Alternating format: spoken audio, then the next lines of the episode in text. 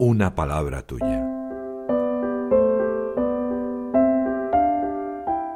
El Evangelio de hoy en un minuto. Marcos, en los primeros doce versículos del capítulo 10, narra la marcha de Jesús a Judea y a Transjordania. Por el camino unos fariseos le preguntan sobre la licitud del matrimonio. Él les explica que Moisés legisló sobre el divorcio a causa de nuestra dureza de corazón. Sin embargo, dice, al principio de la creación Dios los creó hombre y mujer. Y añade, lo que Dios ha unido que no lo separe el hombre.